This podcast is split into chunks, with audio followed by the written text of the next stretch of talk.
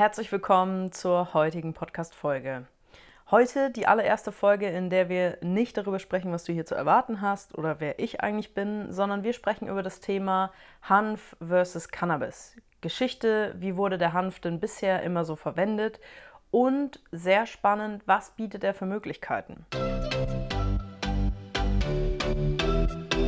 Hanf und Tier, der einzigartige Podcast der Wissenschaft. Viel Spaß mit deiner Gastgeberin, Susanne Gruber. Ja, ganz allgemein ist immer die Frage, gibt es denn einen Unterschied zwischen Hanf und Cannabis? Einfach geantwortet, nein. Beides wird botanisch als Cannabis sativa L bezeichnet und wurde 1753 vom schwedischen Botaniker Carl Linnaeus klassifiziert und beschrieben. Ich persönlich unterscheide in meinem Sprachgebrauch gerne den Hanf als alle Pflanzen mit einem THC-Gehalt von kleiner als 0,2%, also zum Beispiel Nutzhanfsorten. Und spreche ich von Cannabis, dann meine ich persönlich damit immer THC-potente Pflanzen, also zum Beispiel Cannabispflanzen, die als Medizin oder auch als Rauschmittel verwendet werden können. In der Europäischen Union sind aktuell 52 Sorten Nutz- bzw. Industriehanf zum Anbau zugelassen. Alle diese Sorten enthalten in der Regel weniger als 0,2% THC und werden zum Beispiel zur Fasergewinnung, als Lebensmittel oder für Baustoffe verwendet.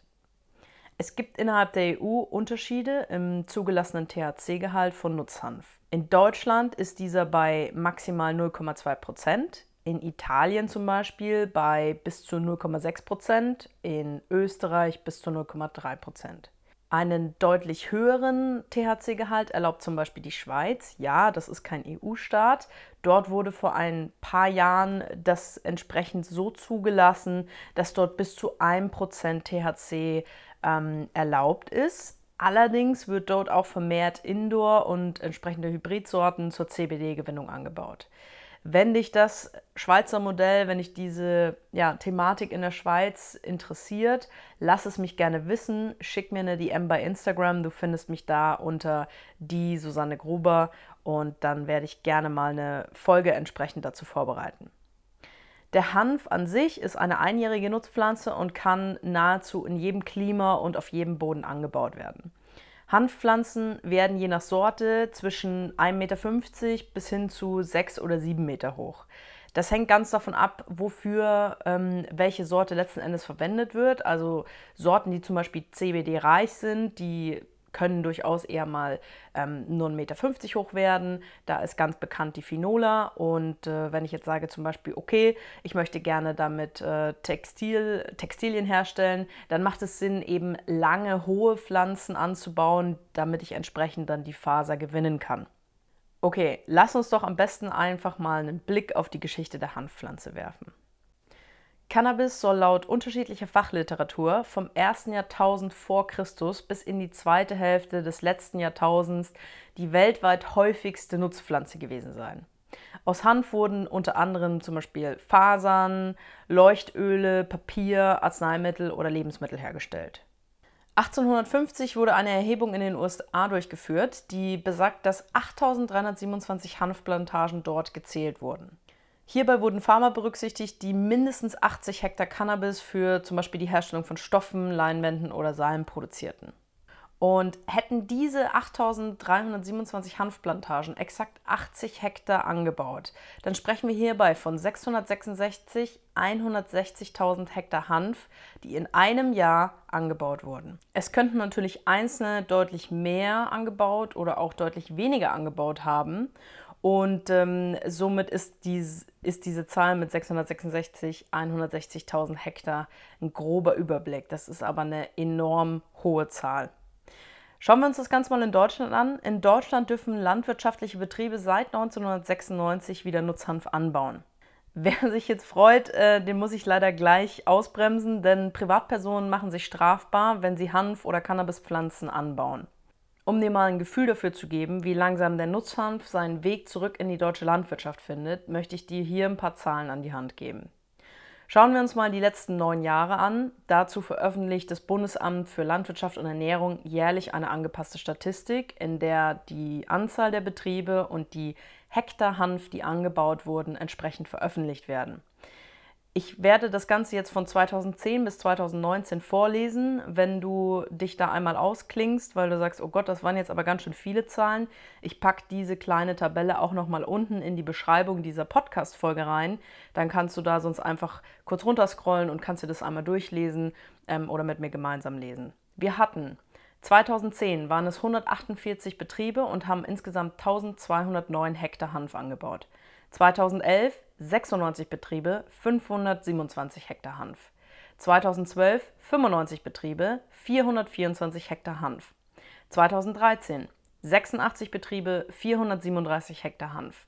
2014 100 Betriebe, 775 Hektar Hanf. 2015 145 Betriebe und 1442 Hektar Hanf. 2016 188 Betriebe, 1501 Hektar Hanf. 2017 282 Betriebe und 2148 Hektar Hanf.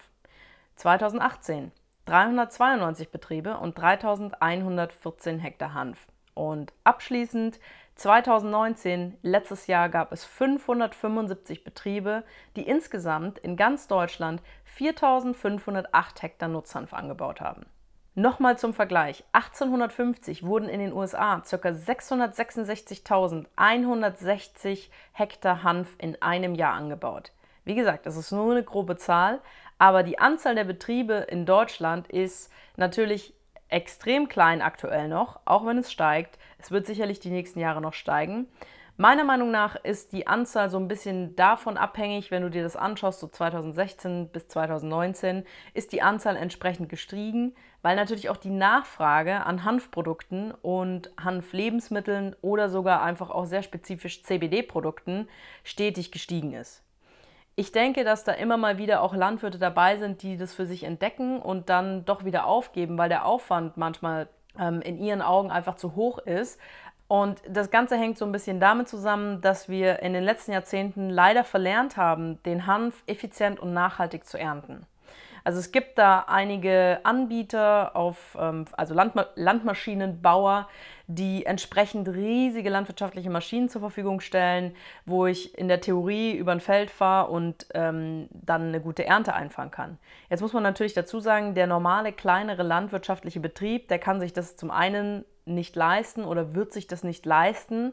Und dann ist für mich in meiner Auffassung natürlich auch der Dieselverbrauch und die Belastung, die diese mehrere tausend Tonnen schwere Maschine auf den Boden, der vorher vom Hanf eigentlich quasi gelockert wurde, dann wieder drauf gibt. Das ist nicht so richtig nachhaltig. Und ähm, ich hoffe sehr, dass da in den nächsten Jahren irgendwie wieder konkreter und effizienter ja, vielleicht ganz so ein bisschen auch zurück zu, zu den Basics, dass man sagt, man macht eher so die Hanfernte. Also ich kenne viele Kolleginnen und Kollegen, wo die Landwirte tatsächlich zumindest die Blüten mit der Hand ernten, weil es einfach am effektivsten ist.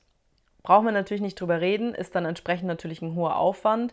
Und wenn wir das jetzt theoretisch mal betrieb, betriebswirtschaftlich umrechnen, dann sind es natürlich extrem hohe Kosten, wenn ich da in der Theorie Erntehelfer für einsetzen müsste. Ich werde in einer anderen Folge noch mal ein bisschen konkreter auf das Thema ähm, eingehen und einfach die Vor- und Nachteile für eine gesunde und nachhaltige Landwirtschaft aufzeigen. Sehr, sehr spannend, weil das Thema Hanf als Medizin einfach auch immer ja, immer mehr wieder an Beachtung findet. Ähm, sei gesagt, Marihuana- und Haschisch-Extrakte wurden im 19. Jahrhundert als zweit- oder dritthäufigstes Arzneimittel verschrieben. Bis in die 1930er Jahre des 20. Jahrhunderts waren diese sogar legal.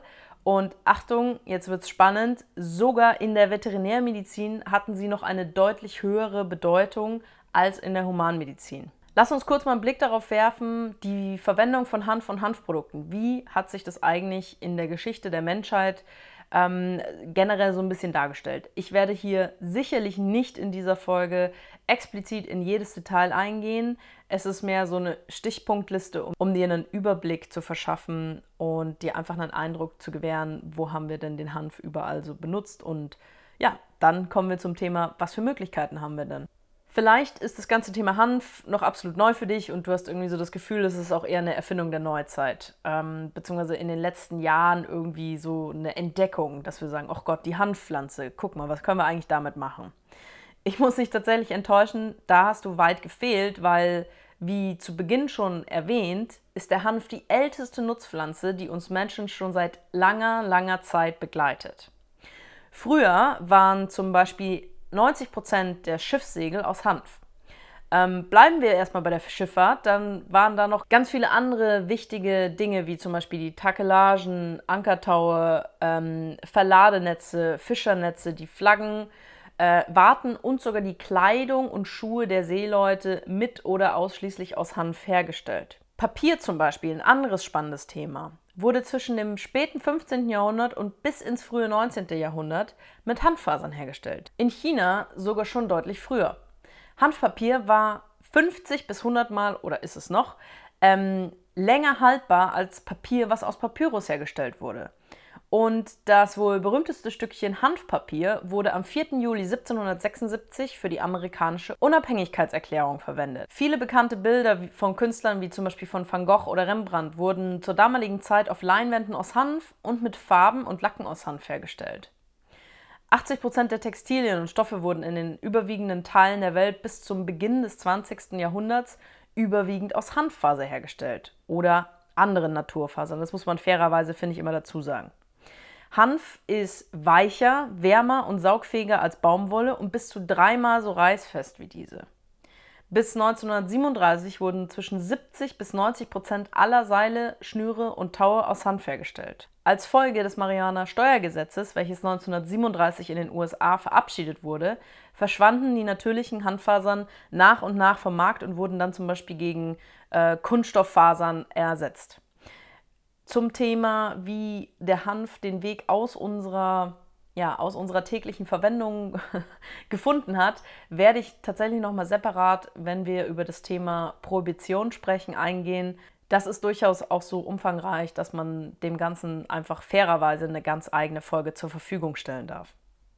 Wir haben geschichtlich zum Beispiel so geniale Köpfe wie Henry Ford. Henry Ford plädierte schon zu Beginn des 20. Jahrhunderts dazu, dass fossile Brennstoffe langfristig durch Biomasse wie zum Beispiel Hanf oder ähnliches ersetzt werden müssen.